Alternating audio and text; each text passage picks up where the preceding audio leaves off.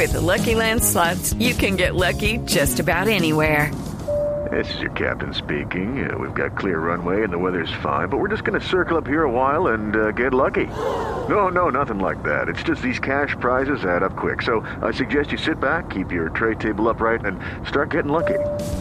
Play for free at LuckyLandSlots.com. Are you feeling lucky? No purchase necessary. Void where prohibited by law. 18 plus terms and conditions apply. See website for details. Y al respecto tenemos a don Aurelio Muñoz, el director de la revista Auto y Estilo, que es el representante de la Federación Interamericana de Periodistas del Automóvil FIPA en el país. Aurelio, buenos días, bienvenido a Autos y Motos. Ricardo, buenos días y buenos días para todos los oyentes. Hacía rato no nos escuchábamos aquí al aire, ¿ah? Sí, sí, sí, sí, sí. Bastante tiempo, sí. Las, buenas costumbres no se pueden perder. Sí, Hablamos de la agenda académica del Salón del Automóvil del año pasado, ¿no? Sí, exactamente. Hablamos del tema de movilidad y tema de energías alternativas que generalmente se maneja como un tema académico dentro del Salón del Automóvil de Bogotá, que se, ha hecho por cuatro veces consecutivas. Eh, pues ho- hoy día ahora pues cobra más más eh, más importancia debido a, pues toda la reunión del cambio climático que, que, que hubo en París y los Claro. que tiene Colombia hacia el futuro, ¿no? Sí, sin duda alguna. Ahí hay una cantidad de noticias que nos tocan directamente. Aurelio, eh, gracias por atender esta llamada y ¿cómo, cómo es el proceso de selección? ¿Cómo organiza la FIPA su, su selección de destacados anuales en la industria del automóvil? Bueno, eh, son, se hace a través de los asociados a FIPA, son aproximadamente unos 80 periodistas desde Estados Unidos hasta Brasil. Eh, eh, son periodistas que tienen más de 10 años eh, consecutivos sin, sin perder ningún año eh, en la industria, pues debido a que esta industria es muy cambiante. Y, y ellos se, eligen, hay unas eliminatorias previas, se eligen los carros que, que se han lanzado durante el año en todo el continente. Obviamente hay algunos carros que nosotros no tenemos, pero que digamos que de alguna manera eh, algunos de los periodistas eh, probado en, en- en eventos internacionales o, o que hemos visto en los salones internacionales de los, de los automóviles, ya sea Detroit, Ginebra, París, Frankfurt o Tokio. ¿sí? Y con base en eso, en en esas apreciaciones, pues se hace se hace una votación que se que se califica. Se califica desde el diseño del auto hasta las innovaciones tecnológicas, ¿sí? También eh, el tema de su comportamiento o su impacto dentro del dentro de la sociedad, o sea, si, si gusta o no el automóvil. Eh, y otros aspectos también que tienen que ver cuando son cuando hay países donde hay industria, donde, donde hay fábricas, por ejemplo México es muy fuerte, eh, lamentablemente pues Colombia ya desde hace varios años dejó de ser industrial Sí. y, y, y nunca había una fábrica en Colombia, ahora ellos son ensambladores. Entonces digamos que eh, eh, pesa mucho el caso de Brasil y México, los países de Brasil y México pesan muchísimo. Que finalmente son los, son, los, son los referentes desde el punto de vista de industria en Latinoamérica. Exactamente, o sea, lo que es México, Brasil y Estados Unidos, pues no hay nada que hacer, o sea, son, son los que producen los, los autos, porque pues los gobiernos apoyan apoyan la industria en los países. Aquí pues ya nosotros, pues tú sabes, nos, nos dedicamos a las commodities y pues estamos pagando las consecuencias de eso. Sí, Pero bueno, entonces, sí, sin duda, y lo, y lo vamos a seguir pagando. Sí, es El triste. tema, ¿no? el tema es muy triste porque eh, eh, eh, la industria motiva el empleo calificado, el empleo de gente que va a las universidades, el empleo de gente que se capacita de verdad. Pero otra cosa es hablar de agroindustria cuando tienes una persona que trabaja en el agro, pues que no. No, no es un empleo calificado realmente. Sí, No. saben mucho, quieras, pero no van a tener un salario acorde con su profesión. Mientras que este, estos otros tipos de empleos sí, sí tienen un salario eh, diferente, son reconocidos por sus capacidades, por su nivel de desarrollo, de investigación, y eso, eso se olvidó en el país hace muchos años. Entonces, pues, pues bueno, eso es una- un, un panorama nuevo que nos toca, Ese que es-. Sí, eso es una reflexión para unos 20 programas, sin, sin duda alguna. Total, total, total, total, total. Bueno, entonces estábamos en el tema de la selección, todos los aspectos que mira la gente de la FIPA en los principales autoshows Sí. del mundo. Correcto, y, y carros que se prueban también. O sea, Digamos, por ejemplo, el carro que el carro ganó Serie 7 ya, ya, ya se probó, pero apenas se va a lanzar aquí en Colombia, pero ya varios periodistas de Colombia lo, lo probaron. ¿sí? El XC90, pues de Volvo, pues sí, es un carro que ya se lanzó aquí en Colombia y obviamente eh, pues barrió por su tecnología y lo- su diseño, eso Sí. es claro. O sea, sí, no, no hay duda. Eh, en, en- en el Nissan Leaf va a llegar el otro año a Colombia. Y, y ya es la, la segunda generación, ¿no? Sí. O sea, el- la se- el- y hubo una, una primera generación de Colombia que pues, yo probé aquí llevándole a la calera y eso, pero esta nueva generación ya viene con una batería que dura 200 kilómetros de autonomía, superior. Eh, el auto eléctrico que aquí se menciona que el caballo que no se ha visto acá era un prototipo hasta el año 2013, Sí. es un auto muy parecido a los Canam, Sí. totalmente eléctrico, ¿sí? entonces ese auto eh, yo pienso que en algún momento vendrá aquí a Colombia.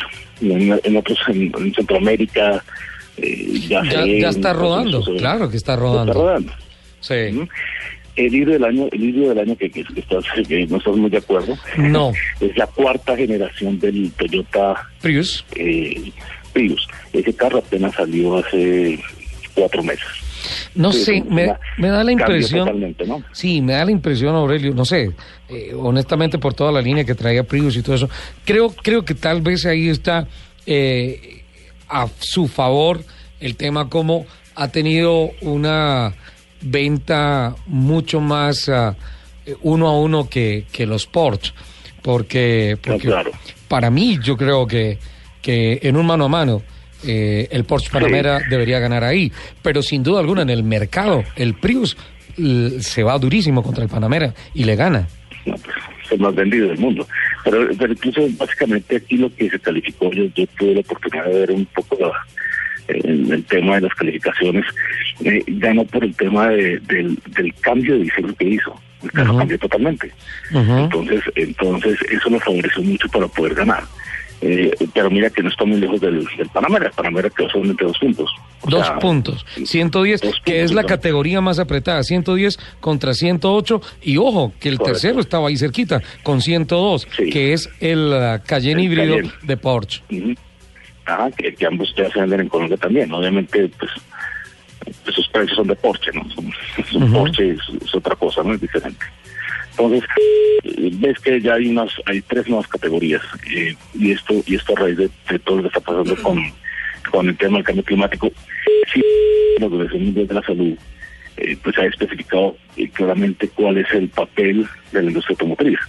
En, en el mundo, el, el 20% de la contaminación mundial es atribuible al auto. Sí, Solo el 20%. Sí. El 80% es industrial sí, y, y, en la aviación. ¿sí? Entonces, a veces la gente dice, "Y no, es que los carros contaminan mucho, ¿no? Y no es así. Básicamente son procesos industriales. Lo que está pasando ahorita en China, que está en alerta roja, es por un proceso industrial. Sí. No, no es por los autos. Y mira, y mira que esta semana Carlos Gons, el presidente de la Alianza Mundial Nissan Renault, dijo debemos empezar a tener más cuidado con el tema del carbón.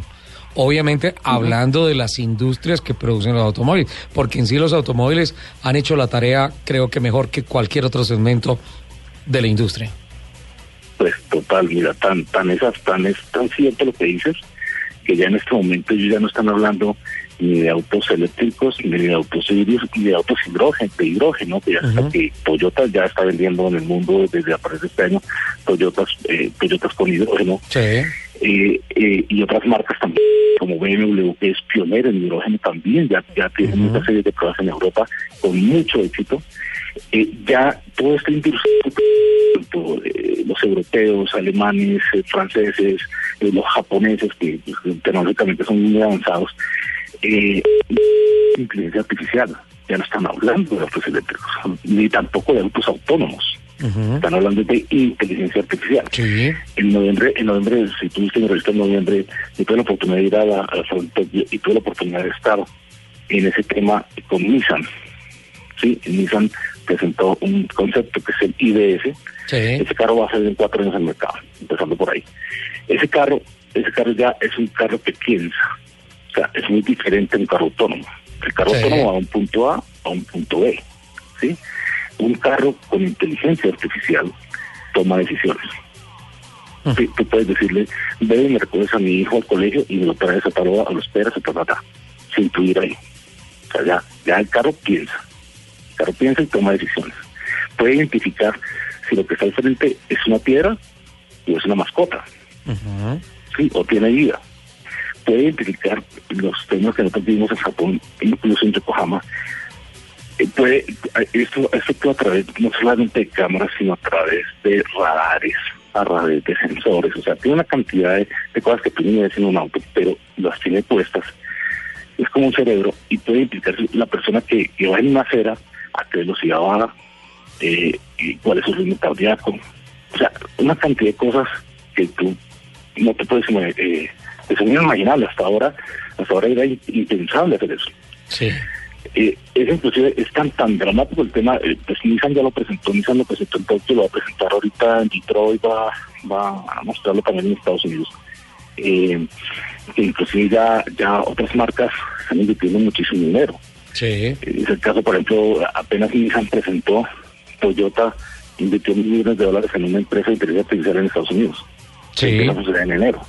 Acuérdate que Ford, Ford acaba de anunciar una inversión grandísima en los cinco pilares de tecnología futura próxima aplicada a sus vehículos, pero es la inversión más grande en todos los campos de desarrollo que tiene Ford en, en sus diferentes plantas en el mundo. Es cierto, es cierto. O sea, el, tema, el tema va hacia, hacia otro tema, eh, porque la gente preguntaba, pero ¿por qué autos autónomos? Estoy mencionando a Carlos Gons. Carlos Gons hace unos eh, tres años en un evento que se llama Nissan 360, que lo hacen cada siete años en el mundo de periodistas especializados. Él explicaba que el, el, el, el tema de, de, la gente está cambiando. O sea, es decir, el, tema el tema del automóvil ha, ha migrado hacia el tema de servicio. ¿sí? más allá de la pasión que genera conducir un auto a 300 kilómetros por hora. Más allá de eso, está el tema del servicio diario. ¿sí? O sea, entonces, tienes tantas cosas en la cabeza que necesitas, y eh, tú, prefieres lo manejar en una ciudad y sobre todo con tráfico alto. Entonces, ¿qué pasa? Pues que el, el, auto autónomo se hace necesario para eso y también para personas de la tercera edad. En ese momento, estoy hablando hace tres, tres o cuatro años, se hablaba de eso, pues un servicio para la gente que tiene problemas de movilidad, para la gente de tercera edad que, que, caramba, también eh, ellos ellos ellos no quieren ser una carga para nadie, pueden, y, necesita movilizarse dentro de la ciudad. Entonces el auto autónomo se pensó primero como esa solución. Pero mira, en tres años... ¿Cómo ha cambiado? Ha cambiado... A un, ritmo, a un ritmo dramáticamente. Aurelio. Dramáticamente. tanto que en Tokio, o sea, en Tokio, perdón, en, en, en, los próximos Juegos eh, Olímpicos y Paralímpicos del 2020, el ministro japonés anunció que todos los carros que van hasta el que tienen que ser autónomos. Sí. Todos. Sí. Pues mira hacia dónde vamos. Y, y el alcalde de Tokio hizo el anuncio hace unas tres semanas aproximadamente que en el año 2020 Tokio va a ser la capital mundial de la conducción autónoma e inteligente. Y es lo que se ha trazado la alcaldía. Aurelio, tengo que pedirte eh, que nos acompañes un momento porque tenemos que cumplir con unos compromisos de, la, de las 11 y 30. Eh, nos esperas un momentico para redondear la nota contigo. Muchas gracias a don Aurelio Muñoz, el director de la revista Auto y Estilo, representante de FIPA en el país, Federación Interamericana de Periodistas del Automóvil, por acompañarnos en el resumen de noticias, voces y rugidos y por eh, compartirnos eh, sus impresiones con relación a las votaciones que ya se hicieron oficiales de los premios FIPA con relación al auto del año 2016, a la SUV del año 2016, al auto eléctrico de cuatro ruedas del año, al auto eléctrico de tres ruedas del año, al auto híbrido del año 2016 y al piloto del año 2015, la temporada que acaba de terminar. Destacado cuatro colombianos dentro de los diez más votados en esta categoría. Y pues destacado también que el Pechito López es el primer piloto que consigue dos veces esta distinción y lo logra de manera consecutiva. Don Aurelio, conclusiones a lo largo de este agitado año en el que nos movemos en el mercado latinoamericano, en el que repunta México convirtiéndose o acercándose a uno de los primeros cinco exportadores y productores de vehículos en el mundo, pero en contrapeso en Latinoamérica, debacle en Argentina, graves problemas en Brasil, desaceleración en las ventas en ah, Chile, eh, una sensible caída de ventas en Colombia y ah, una verdadera pesadilla la industria del automóvil en Venezuela. Duro cuadro latinoamericano para la industria del automóvil este año, Aurelio. Sí, lamentablemente sí. Eh, pues la caída de Brasil es, bastante fuerte, pues hay unos temas, unos temas estructurales en, este país que pues, pues eh, también tienen incluso en jaque el gobierno por temas de corrupción y otras cosas. Eh, pues llama la atención mucho el crecimiento de México. México, México definitivamente ya pasa a Brasil, de hecho ya lo pasó. Ya lo pasó en, tema industrial, eh, de, tema industrial automotriz. Y, y, pues obviamente se, se, se, conformó pues un, pues un país muy fuerte en, en, en, este tema, pues obviamente su, su principal mercado es Estados Unidos, obviamente pero pues eh, eh, la ventaja de tratar de comercio con México que nos permite nosotros acceder un poco un poco más a, tecnologías avanzadas, a tener eh, con un precio asequible, sin, sin el impuesto arancel que, que es castigado para, para otros orígenes. ¿Qué, viene a futuro? Pues no sé, el, tema el tema es incierto, es muy difícil saber qué pasa con la economía. tú sabes que el dólar no no sigue subiendo y no tiene un techo, no tiene un techo eh, no se sabe cuánto iba a llegar. Sigue, sigue, sigue subiendo mientras el petróleo sigue bajando. Eh, la, decisión de la OPEP de abrir la llave, pues eso genera una sobreproducción y pues los precios bajan. Y Colombia, pues como el del gobierno de Pastrana está viviendo eh, de los commodities o el petróleo, los recursos naturales, pues obviamente pues estamos, estamos en, en, en, un proceso eh, difícil, un poco, un poco diferente, ¿no? Tiene que el país realmente, realmente cambiar hacia, hacia el tema industrial. No sé cómo irá a motivar el, actual gobierno el tema de la industria en Colombia. Pienso que se tienen muy buenas oportunidades con el proceso de paz y se llega a firmar. Se llega a firmar, yo pienso que. En términos de confianza, ¿no? En términos de confianza, pues puede traer la inversión extranjera, puede ser beneficioso para el país. Eh, pues está la esperanza de que eso suceda. Eh, hay que, pero, pero como digo, es muy difícil, ¿no? Yo creo que el economista que dijo hoy día eh, es que el dólar va a llegar a tanto, pues eso es una... eso, es, eso es un cuento de no te lo puedo creer. Eh, no te lo puedo creer porque pensaban en un, en un dólar de 2.300, 2.400 pues al final del año y mira dónde vamos. Pero bueno, ese es el tema. Eso no, creo que, que a veces como que es mejor ni, ni, ni, ni, ni escuchar ni le das predicciones porque han sido erradas. Don Aurelio, es un tema diferente. Esperamos que el tema del dólar no tenga ninguna afectación en las ah, arcas de auto y estilo para los regalos de Navidad del staff periodístico de, Autos y Motos. Lo mismo en Blue Radio, por favor, lo mismo en Blue Radio. Aurelio, me encantó saludarte y que hayas compartido esto con todos nuestros oyentes. Una feliz Navidad y, y las puertas están abiertas porque creo que eh, tenemos que arrancando el año hacer un programa de análisis y tratar de perfilar la ruta para la industria del automóvil latinoamericana y colombiana para el 2016, ¿vale? Claro que sí, muy importante. Bueno. Muchísimas gracias, un abrazo.